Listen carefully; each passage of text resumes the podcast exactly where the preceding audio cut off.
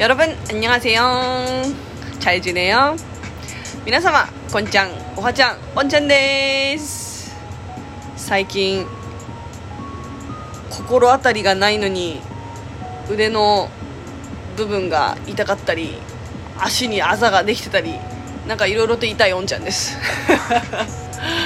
なんかさ知らないうちにあざってできませんそういうもんですよねなんかねあとね腕に ちょっとなんか青青青っぽいね何かできてて私あざだと思ったんですよ。でもなんか触っても痛くないから最悪の場合シミかもしれないと思ってちょっと今震えてます。やだ頑張ります。そういえばね全然関係ないんですけど日焼け止めってなんか塗るねちゃんと方法がねあるって知ってなんか私がこれまでこう日焼け止め塗る時ってまあ一応ね腕だったらちゃんとこの上腕からちゃんとねこう手の甲までしっかり伸ばしてたんですけどなんかその k p o p アイドルとかね韓国の人たちって肌白いじゃないですか。てかその肌をやっぱり白くしてないとダメだからすごい日焼け止め塗りたくるって話を聞いたの。でそこから本当は日焼け止めってマジで顔真っ白ぐらいに塗らないとダメらしいです。あのそのいわゆるなんだろうな500円玉ぐらいの量は取るけどそれがなんか山盛りぐらい。だからもう肌とか顔に塗った時にもう真っ白みたいな。あいつどうしたっていうパックしてるんかぐらいの白くなるぐらいまで塗らないと実はあんまり効果ないらしいって聞いたんだけどちょっと恐ろしくて塗れない。日焼け止めってさ量そんな多くないし割と高いじゃんみたいなね。はい。そんなこんなでまだまだねちょっと日焼けの可能性が残ってるしね暑い日々が続きますがね頑張りましょう。今日はねあのあれの話をしたかったんですよ。そのね日本と韓国の商品とかによく見られるデザインですね。デザインの違い まあお菓子とか食べ物とか、まあ、いろんなところでデザインって見られると思うんですけど日本のデザインが私好きなんですよ。そのねあの極端な話を言うと私昔韓国のお菓子とか食べ物を食べる時パッケージ見ていつも思ってたことがあるの。ダッセーなって思って。まあなんかねその時はなんだろうなすごい抽象的な自分でもよくわからないままダッセーなって思ってたんですけど大人になってちょっとなんか自分なりにね考えてみたんですよ。なんで韓国のデザインを見て私がダッサって思ったんだろうみたいな。えっと日本のデザインってまず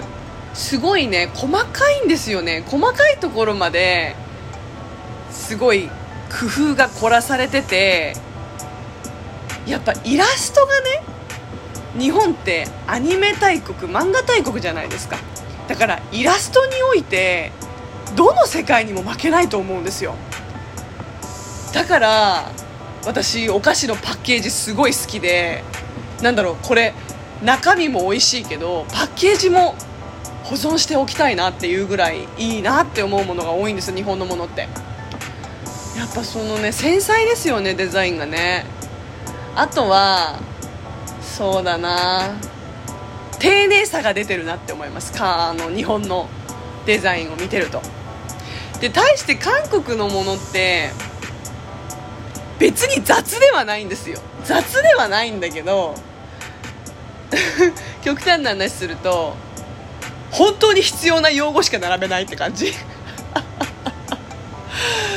ちょっとアメリカンっぽいのねやっぱり。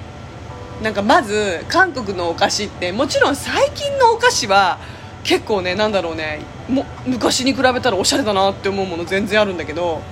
昔のねいわゆるチャングっていうねお菓子とか見てるとチャングっていうのはちなみにあの知ってます？皆さん。クレヨンしんちゃんって韓国でも人気なんですよ。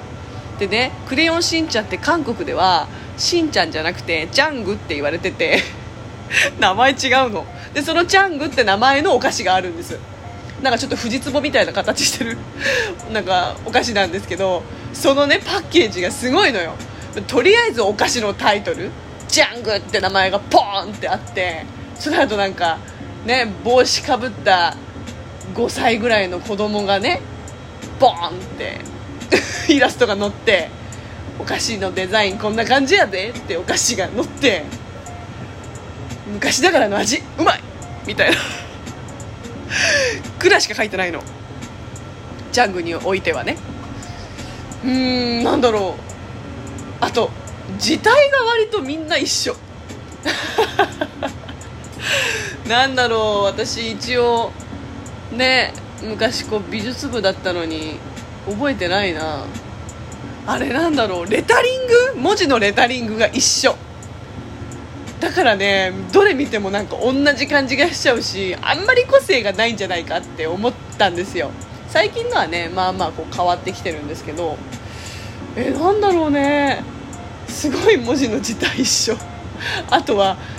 必要最低限の情報しか入れない感じあるよね。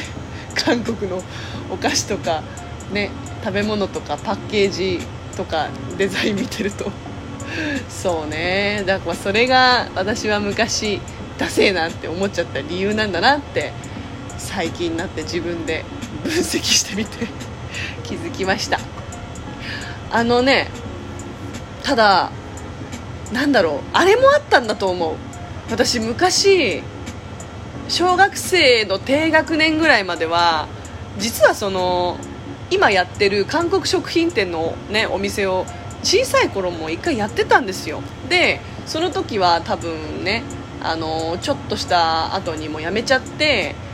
閉じたんだけどでもあのまたね今韓国食品店のお店を開いてで思ったの。今はむしろ韓国のお菓子が懐かしくてうわ昔これ食べたわっていうぐらいで全然なんか今微笑ましい気持ちでお菓子見られるんだけど子供の頃はやっぱり自分の家がお店やってたっていうこともあって必然的にね自分家のお菓子を食べることになるじゃないですか。お腹空いたりお菓子食べたい時って。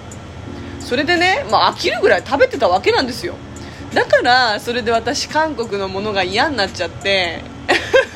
余計日本のものが好きになっちゃってたっていうのかな。そういうのがあったんだと思います。本当ね昔は今ほ今はそうでもないんですけど昔は韓国料理嫌いだった。あのキンパとかそうキンパが嫌いだったの。なんでかっていうとですねあの私遠足とか運動会とかでお弁当って絶対持ってくるじゃないですか。周りの子みんなおにぎりなんですよ。でもうちの家は韓国の家庭だし親が韓国人だからキンパが当たり前だったの。でも私それがすごく嫌でなんでみんなおにぎり持ってきてるのに私だけキンパなの？ってなって。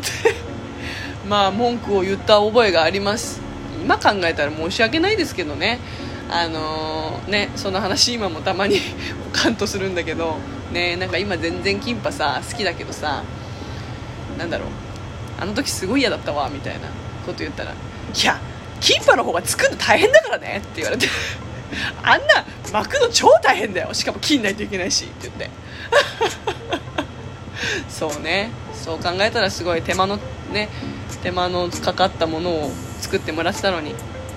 失礼なガキだったなと思います。でもやっぱその時はさ周りと同じものを求めたいっていうかさ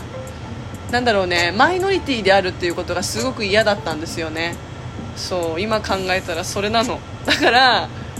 あの私今も和食好きなんです。韓国料理ももちろん好きだけどもしかしたら和食の方が好きかもしれない。これ言うと結構みんなに笑われるんですけど。古き良きジャパニーズフード。和食が好きなんですよ。煮物とか大好き。友達のね家にその幼なじみのね昔から仲良くしてる子の家に行く時にさ絶対におばあちゃんがこういろんなご飯用意して待っててくれるんですけど 煮物好きなんですよ。これ食べるとあ日本の家庭だって思うんです。だから日本の家庭への憧れが強かったのと日本食日本のお菓子日本の食べ物をもっと中心に食べたかったなって思ってたから昔は韓国料理から結構離れたいと思ってた。そう。まあそんな話もしつつね本当は今日はね 日韓のこのいろんな商品におけるデザイン性の違いって面白いよねっていう話がしたかったので その話もしたのでね皆さんもちょっと、ね、もしなんだろう韓国の商品とか見てこれとかすごいいいと思うわとかこれこのデザインちょっとあれだよね って思うものなんかありましたらぜひぜひお便りお待ちしております。